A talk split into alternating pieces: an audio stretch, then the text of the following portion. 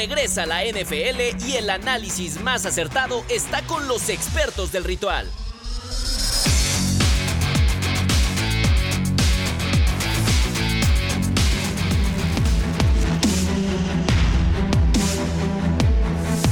Amigos, ¿cómo están? Bienvenidos una vez más a Ritual NFL Podcast en una semana eh, con eh, partidos en varios días. No ha parado el fútbol americano y por supuesto también ha sido una semana muy eh, particular porque todos estamos en fiestas con nuestros seres queridos, con nuestras familias. Así que aprovecho pues para mandarles un fuerte abrazo y desearles feliz Navidad y feliz año a todos ustedes. Y también a Pablo de Rubens y a Lalo Ruiz, yo soy Gabo Martínez, que eh, pues están para analizar esta semana 16 de la NFL, eh, que, que, como siempre ha dejado muchísimo, muchísimo para el análisis. Querido Lalo Ruiz, ¿cómo estás hermano? Feliz Navidad.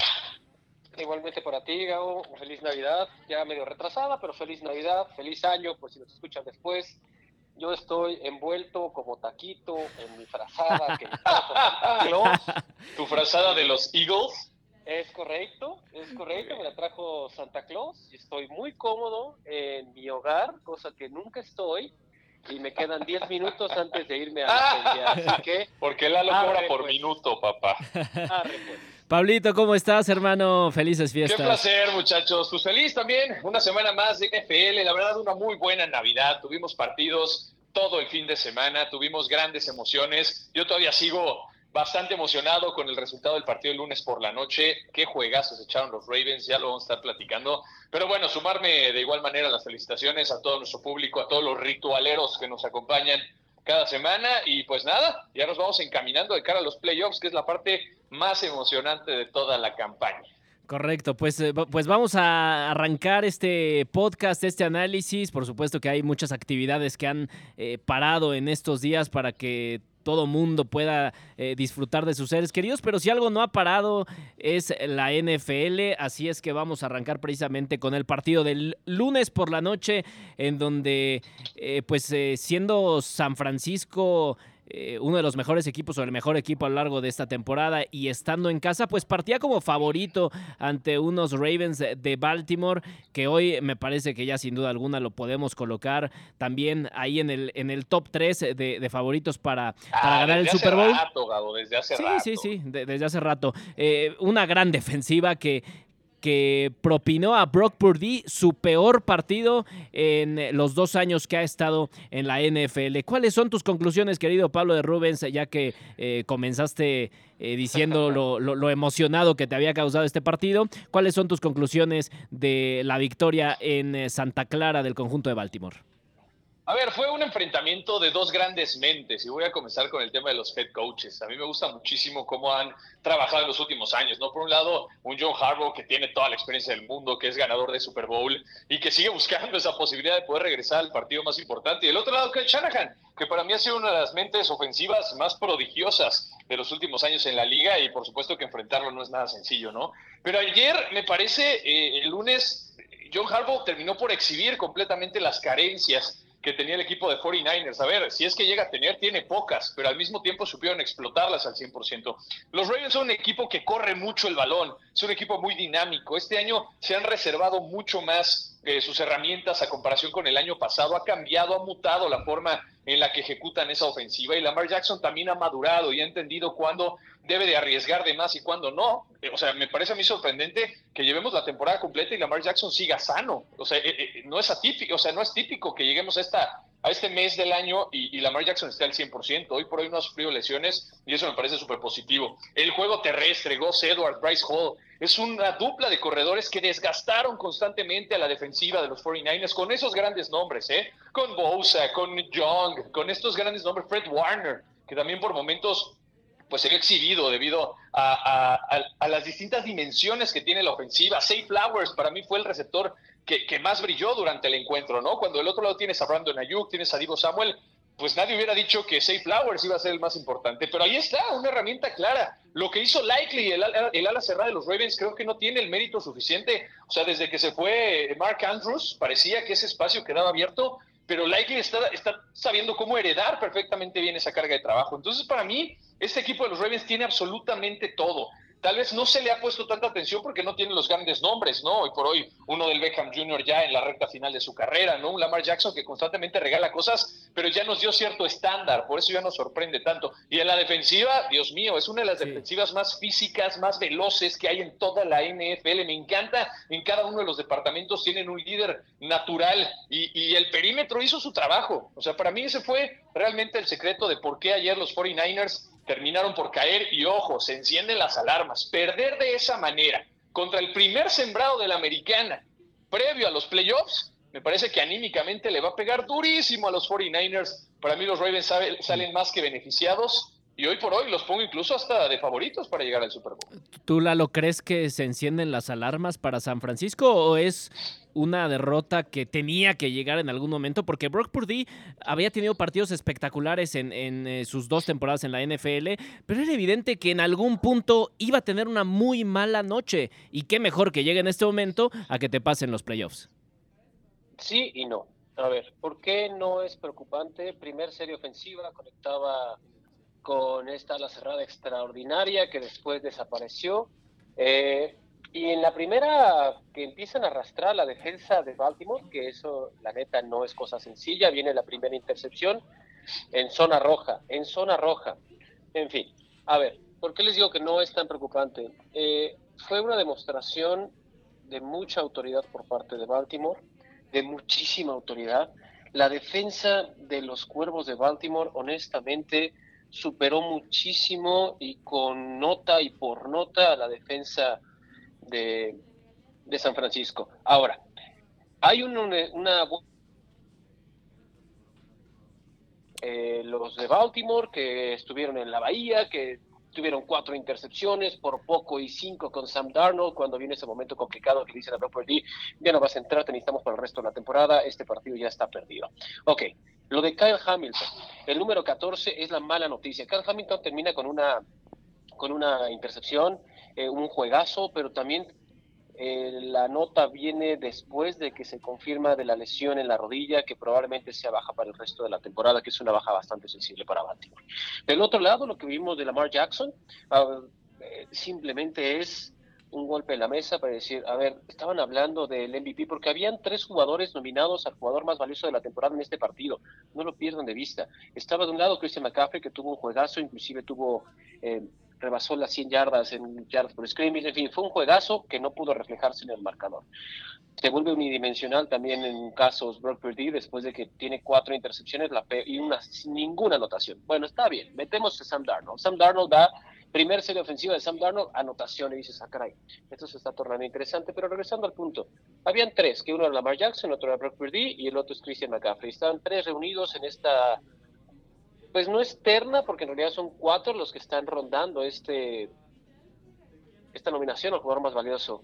Lo que vimos de Lamar Jackson es simplemente espectacular, sin errores, dominando a la mejor defensa de la liga o a la que se creía la mejor defensa de la liga, porque Baltimore ayer pasa con honores todos y cada uno de los rubros que se pueda evaluar y Lamar Jackson también deja de lado esa parte de la temporada baja donde hubo negociaciones álgidas para la renegociación de su contrato, donde decían que se había fracturado la relación con Harbaugh, hubo una serie ofensiva donde se la quería jugar en cuarta, donde normalmente Harbaugh confiaba, quería mejor poner el último clavito para San Francisco que no pudiera revivir en lugar de jugársela en cuarta, y son estos temas de cohesión donde ya se ve cómo quiere competir Lamar Jackson, que está sano Lamar Jackson y que hoy Lamar Jackson es el mejor jugador de la liga, punto.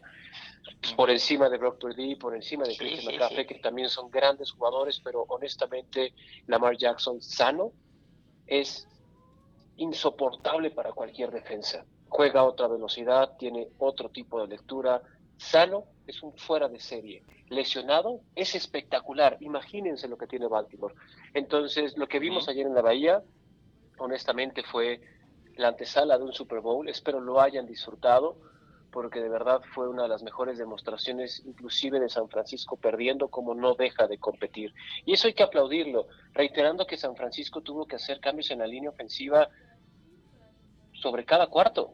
Empezaron a presentarse las lesiones que no habían tenido a lo largo de toda la temporada. Por eso San Francisco decide dejar a Sam Darnold, porque la línea ofensiva era muy porosa y en una de esas prefieres perder a Sam Darnold que perder a Brock Purdy. Entonces, lo que vimos ayer fue un partido espectacular para festejar la Navidad.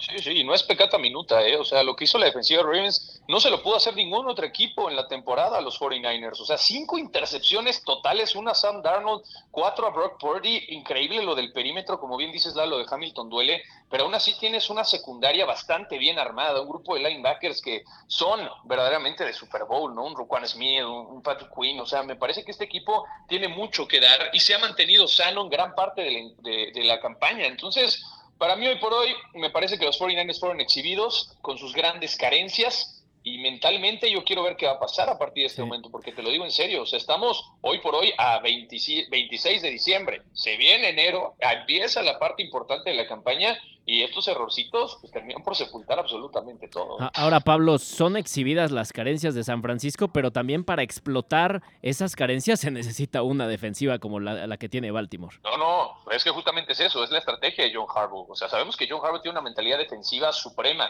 y si hay un departamento que ha liderado y que ha destacado en los últimos años en los Ravens, es la defensiva. Los Ravens se caracterizan por tener siempre una defensiva poderosa, física, que le gusta ir al choque me gusta mucho lo que tiene este equipo de los Ravens de Baltimore. O sea, justo por la estrategia exhibieron a los 49ers. O sea, no quedan exhibidos nada más porque se hayan equivocado. A mí lo que me preocupa justamente es que un domingo por la noche, en prime time, en casa, ante el primer sembrado de la conferencia americana, Brock Purdy no reaccionó. Y eso me parece que es lo más preocupante del asunto. Bueno, pues eh, ahí está lo, ocurrido con los 49ers que a mitad de temporada tuvieron una racha de tres derrotas de manera consecutiva consiguieron levantarse y ahora después de esta derrota que es eh, dolorosa sin duda alguna ya de cara a los playoffs, pues tendrán que reagruparse una vez más. Eh, pero me parece que, esto está muy lejos de marcar lo que, lo que va a ser la postemporada. Vamos a hablar ahora de los Kansas City Chiefs porque me parece un poco más preocupante incluso el tema de Kansas que pierde en casa en contra de los Raiders, eh, unos Raiders que han mejorado mucho en los últimos partidos desde la salida de su entrenador en jefe Josh McDaniels y que mm, y que la verdad jugaron bastante bien en una cancha muy complicada, le complicaron muchísimo las cosas también eh, a nivel defensivo, se, lo complicaron a Patrick Mahomes, se desesperó Travis Kelsey, se desesperaron eh, los, los, jugadores que siempre están ahí para ser los líderes del equipo, los que se, eh, echan el equipo al hombro y Kansas City no pudo recuperarse de un pésimo inicio de partido en donde sufrieron dos anotaciones en contra por parte de la defensiva de los Raiders y, terminan perdiendo en casa en, un partido que me parece que sí ha marcado la, pauta y que sí marca eh, hasta cierto punto las, las carencias que ha tenido Kansas City, no solo en este partido, sino en los, los últimos partidos y en, las últimas semanas de, esta temporada. ¿Cómo viste este partido, Lalo? Híjole, bien, bien difícil para la ofensiva de Patrick Mahomes porque una vez más el leitmotiv en esta temporada son la cantidad de pases que le tiran a Patrick Mahomes y ahora inclusive Travis Kelsey. Para mí la nota, sí, sin duda es la victoria de los Raiders en Arrowhead. Honestamente, eso era impensable al inicio de la temporada. Uno tiene récord de nueve ganados, seis perdidos, está aferrándose con las uñas a llegar a postemporada, pero si siguen cometiendo este tipo de errores, honestamente es imposible. Los Raiders es un equipo competitivo, no es un equipo que esté ahorita en su prime. Es un equipo que compite, tuvo ese cambio de head coach, tuvo un cisma ahí que los obligó a modificar y a reinventarse.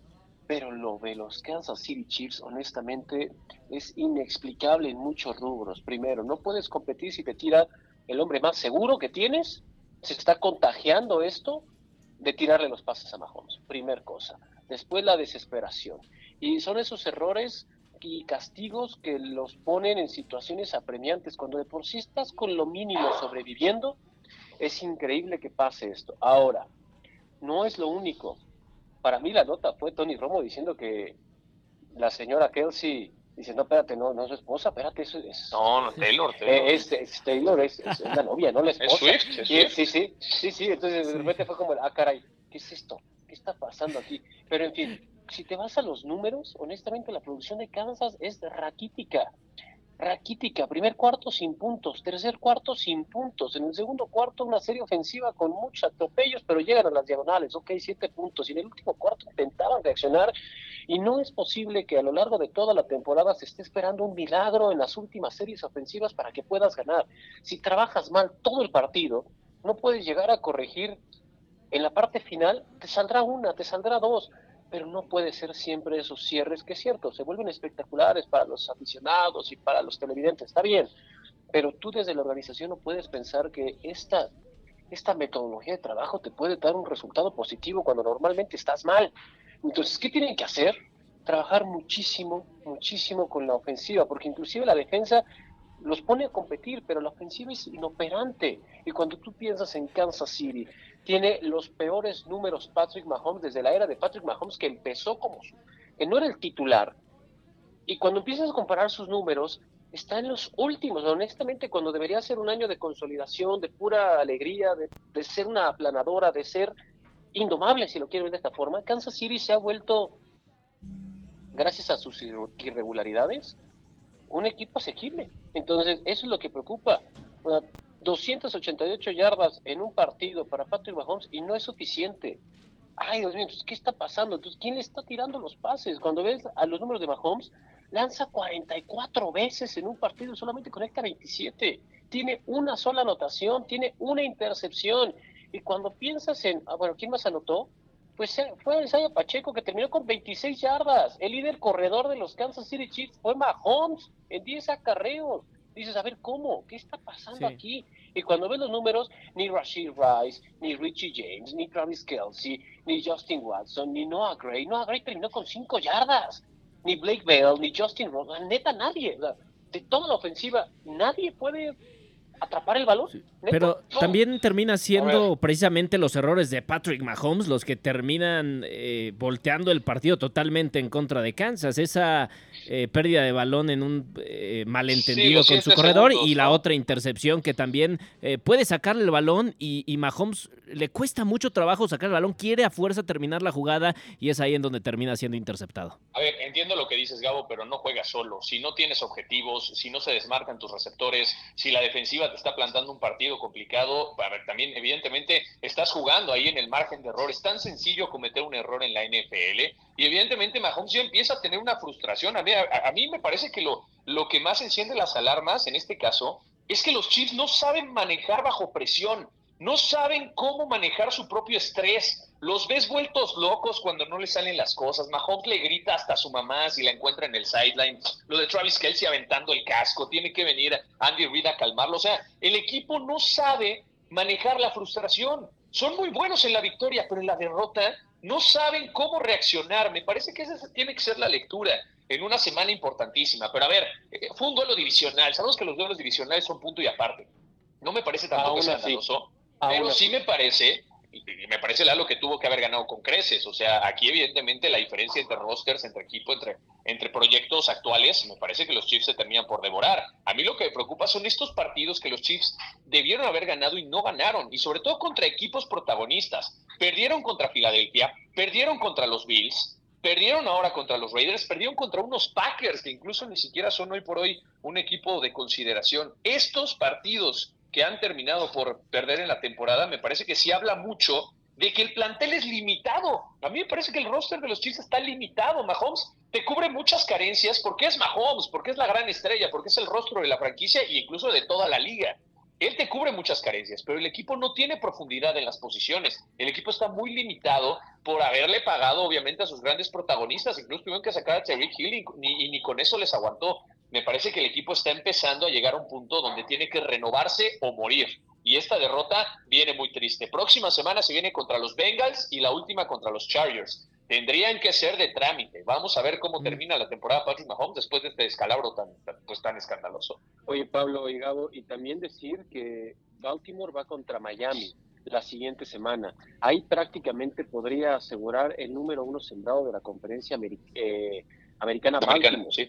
Entonces, honestamente, este juego va a ser espectacular porque también Miami, lo habíamos dicho a lo largo de toda la temporada, Miami sí juega espectacular, sí produce muchas yardas, sí es algo que alegra a cualquier televidente ver lo explosivo de esta ofensiva, pero nunca se ha enfrentado a una defensa o a un equipo realmente y altamente competitivo. Contra Dallas, cierto, con gol de campo al final para ganar como mínimo.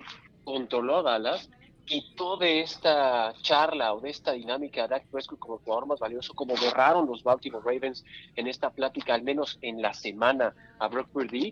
Y honestamente, ahí está la diferencia entre lo que se tiene que hacer como receptor por parte de Kansas y por parte de Baltimore. Hay una jugada específica en la que Lamar Jackson se rompe la jugada, ya no tenía con quién, y la diferencia es que los jugadores, específicamente la anotación de Nelson Agalor, cuando está rota la jugada y él va y rescata su coreback y termina con una anotación espectacular, porque eso es, eso es lo que termina ocurriendo, algo espectacular cuando se dan cuenta que está en broncas su coreback. Del otro lado volteas y ves a y dices, ah, ok, pues también tiene receptores, pues no quizás muy llamativos, pero tiene una ala cerrada que es súper estrella, tiene receptores que son eh, bastante competitivos, hay uno en específico que tira todo y tiene manos de teflón, pero de ahí en fuera ves correr a Patrick Mahomes por su vida otra vez, no hay nadie que lo ayude, y eso es la complicación y el reflejo y la frustración que produce cuando dices, a ver, no cambiamos toda la ofensiva, no cambiamos el sistema en la que opera esta ofensiva,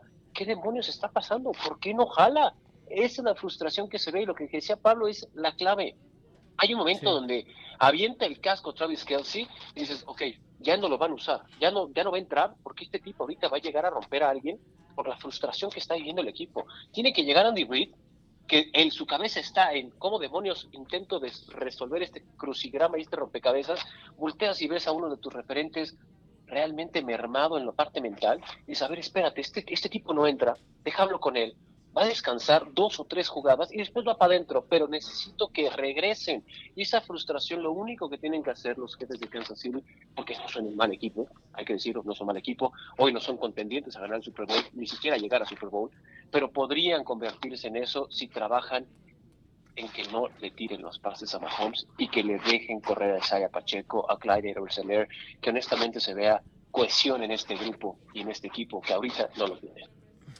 Bueno, pues eh, ahí está el, tema con los Kansas City Chiefs que terminaron el primer cuarto con menos 18 yardas. Este es el primer, el peor primer cuarto de un equipo desde los Bears que tuvieron menos 20 yardas en la semana 15 de 2004. Para que se den una idea de, que era una losa bastante pesada con la que lidiaba Kansas City desde, desde los, los primeros minutos del partido. Vámonos ahora a los momentos rápidamente de la semana y y pues eh, el, que yo había elegido ya, ya lo explicó muy bien eh, Lalo Ruiz. Es el momento en el que eh, Andy Reid eh, regaña a Travis Kelsey, le pide a, uno, a una persona ahí del staff que no le regrese su casco porque no va a entrar al campo de nuevo hasta que se calme. Y, me parece que esa es una muestra de, liderazgo y del control que mantiene Andy Reid eh, sobre sus jugadores, a pesar de que son superestrellas y a pesar de que los momentos son muy complicados. Es por eso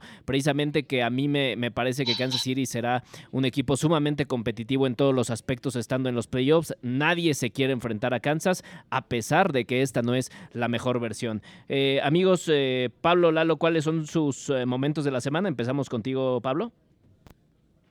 Momento de la semana de esta NFL, interesantísimo. Mira, hubieron muchas cosas. La verdad es que eh, la manera en la que la NFL festeja la Navidad a mí me gusta muchísimo, ¿no? Como el público llega disfrazado al estadio, los mismos jugadores, ¿no? Que llegan eh, pues con indumentarias muy distintas, todo el ambiente de la Navidad, las transmisiones, ¿no? En Estados Unidos que agradecen a todo el staff técnico, puedes, tienes oportunidad de ver a toda la gente que está por detrás de cámaras de cada uno de los shows. O sea, me parece que es una época que termina por unir bastante a toda la familia de la NFL y para mí eso es lo más destacado. Yo me voy a quedar con eso eh, más allá de los resultados, que vaya que tuvimos partidazos, evidentemente, ¿no? Y, y, no voy a hablar de mis patriotas que ganaron porque no sirve de absolutamente nada. Pero para mí lo de la Navidad y lo del ambiente que se vive en los estadios, con el clima, las familias, yo me quedaría con eso. Creo que es un fin de semana bien importante. Ahora nos tocaron partidos consecutivos desde el jueves, sábado, domingo. Tuvimos buenos duelos lunes por la noche. Entonces es eso, creo que eh, la época navideña se encumbra con toda esta cantidad de NFL que terminan por regalarnos y aquí no, no para la cosa, ¿eh? a partir de este momento seguimos teniendo partidos en sábado, seguimos teniendo eh, partidos en prime time, me parece que viene la mejor época del año en la NFL y ese va a ser para mí lo más destacado de este fin de semana. Qué bonito, Pablo de Rubens, gracias por compartirnos tu, tu momentazo. Un placer. Lalo, tu momento de la semana. Híjole, está bien difícil el momento de la semana. Primero porque son épocas decembrinas, porque es pura felicidad, momento de relajarnos demasiado, de disfrutar del fútbol americano, de que la NFL tenga partidos casi diario. Eso es fantástico. Pero a mí lo que me llama la atención es cómo se vuelven locos en la bahía con carreras de Yorkies. Dices, ¿qué es esto? ¿En qué mundo estoy viviendo? ¿Qué es esto? Pero bueno, ese era mi momento de broma. El momento de verdad, el momento de, y si no vieron la carrera de Yorkies, neta, véanlo en YouTube. Cómo la gente se vuelve loca en Santa Clara viendo correr a perros en el campo. Y Paticortos. No, Sí, sí, ¿qué está, sí, sí, qué sí. está- qué está pasando? O sea, honestamente es otra sociedad, es otra idiosincrasia, ¿qué, qué maldita sea, ¿qué es esto? Estuvo, estuvo de variedad, digámoslo así. Pero el momento de la semana para mí fue la casi derrota de las Águilas de Filadelfia, que es preocupante contra los Giants. Dices, neta, contra los Clarito. gigantes. Van a ser líderes a pesar- de su división. pero- Es divisional, es divisional. A pesar, a pesar de eso, se sacó la victoria como no fue una victoria bonita, no, no, no se trabajó bien. O sea, ahora la se Luis festeja las Ahora- victorias ante los Giants. Imagínate cómo están las águilas, es- ¿eh? específicamente lo que festejo de ese partido es un récord en la NFL en una sola temporada y es de un coreback con la mayor cantidad de anotaciones en una temporada y esto es para el señor Jalen Hurts superando a Cam Newton.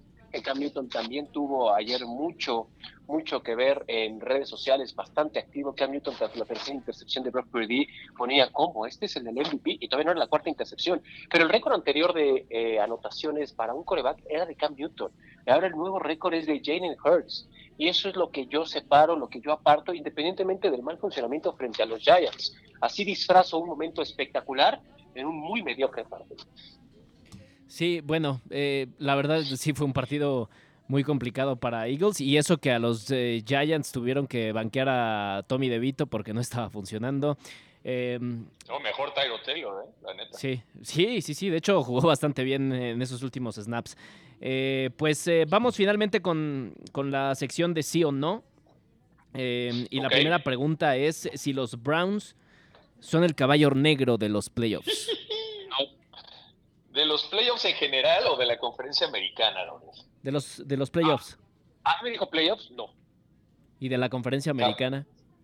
De la conferencia americana sí, sí, sin duda, porque para mí iban a ser por ahí los Jaguars, pero se han caído a pedazos, la verdad. Entonces para mí sí, Ah. tiene que ser el equipo que se sale totalmente del guion. Sí, pero de en general de los playoffs. Detroit, ¿no? Yo ah, diría.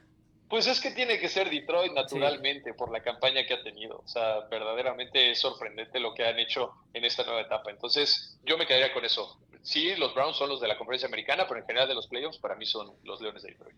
A ver, la segunda pregunta dice, ¿le alcanzará a los Steelers para meterse a los playoffs? Sí. No. Uy. ese Ah, si van a llegar, ¿para qué van a llegar? No ¿Pa' qué, traen equipo. Ah, no, no, no. La pregunta, la pregunta fue muy clara. Sí, sí, por eso. Yo por eso no quiero que pasen no. los Bears. ¿Van, van a competir? No, no van a competir. ¿Pero les va a alcanzar? Sí, sí les alcanza. Pues a ver, mi respuesta es no. Todavía van contra Seattle y, y cierran contra los Ravens. Para mí no les va a alcanzar. Y la última dice, ¿Lamar Jackson ganará el jugador más va- valioso de la NFL? Creo que ayer lo ganó, sí. Creo que ayer se, se disiparon las dudas, así es que sí. Pausa. Poniendo, poniendo en, en claro que el día que modifiquen, que sea una liga 100% de corebacks y que pongan en un rango de competencia a A cualquier corredores. posición, Tendría que ser sería Christian Christian McCaffrey. McCaffrey. Sí, Pero como no ha llegado ese día, honestamente, lo que vimos ayer de Lamar Jackson fue un juego donde prácticamente levanta el jugador más valioso de la temporada. Lo, lo interesante aquí de Christian McCaffrey es que a pesar de que su equipo tuvo el peor juego en dos años, Tuvo él tuvo un partidazo. Y a mí, yo la verdad sí tengo la esperanza de que se lo den a Christian McCaffrey porque se lo merece. A ver, pero hecho, más rápido, pongamos rápido. A ver, pongamos las cosas en perspectiva, güey, perdóname. En un gran partido de McCaffrey, 49ers no ganó. En un gran partido de Lamar Jackson, los Ravens Sí, ganaron. pero McCaffrey tiene grandes partidos todos Yo los fines de semana, Son güey. posiciones distintas, pero es importante saber cargarte el equipo al otro. No, y la diferencia, por ejemplo, es ayer McCaffrey hizo casi millonario a un apostador que había metido un parlay de 5 dólares con las cosas más sui generis y termina ganando 490 mil dólares en una casa de apuestas que dicen cómo ¡Oh! puede pasar esto. Y le metió 5 dólares a ese parlay súper bizarro. O sea, lo de Christian McCaffrey, honestamente, es San Francisco a la ofensiva. McCaffrey es la ofensiva de San Francisco aderezado con Brock Purdy, aderezado con uno de los mejores alas cerradas de la NFL y que es fanático de la lucha libre, pero ayer les pensó muchísimo. Eh, la Kyle Jusic no apareció, no apareció tampoco. Eh, Ayuk tuvo un par de jugadas espectaculares, pero no fue suficiente. Divo Samuel tampoco apareció demasiado. Divo Samuel tiene una jugada en específico donde llegó el córner, le dispara, se le estampa contra pared y te dejó hablar y dejó ver el portento físico que tiene Divo Samuel porque fue una locura de jugada. A pesar de esos momentos icónicos, Baltimore desapareció a San Francisco. O sea, no le puedes pedir más que no es que no haya funcionado San Francisco, es que Baltimore los eliminó. Pues sí. Esa es la verdadera lectura. Baltimore los borró del juego. Yo de cualquier manera estoy muy feliz porque a pesar de que dejé a George Pickens en la banca, Christian McCaffrey me dio el pase a la final del Fantasy, así que... Sí, lo conseguiste. Sí, lo conseguí de manera milagrosa. Por eso lo quieres de MVP, ¿verdad? sí, por supuesto. Pues, eh, bueno, pues eh, aquí estaremos eh, hablando con todos ustedes, amigos. Gracias por estar en el Ritual NFL Podcast, en el análisis de la semana 16. Y nos escuchamos la próxima semana. Recuerden que, que estamos en todas las plataformas.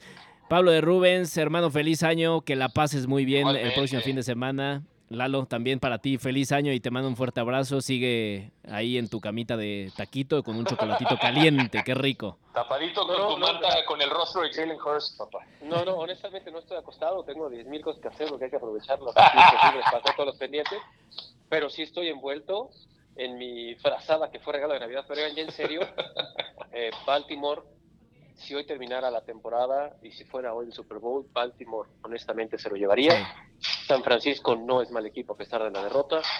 Y, híjole, feliz año a todos y a partir de ahora todos los podcasts les mando el aviso, lo haré vía Maravilloso, me encanta esta dinámica, que así sea. Feliz año a todos los ritualeros, a toda la gente que nos sigue semana a semana y pues listos ya muchachos, se nos viene cada vez más cerca el Super Bowl que tendremos en las pantallas de Aztecas y es que para nosotros es nuestro año nuevo, nuestra Navidad, nuestro día más importante y pues esperamos vivirlo con todos ustedes. Feliz año, felices fiestas y un gran abrazo a todos. Feliz año, un gran abrazo a todos. Nos escuchamos.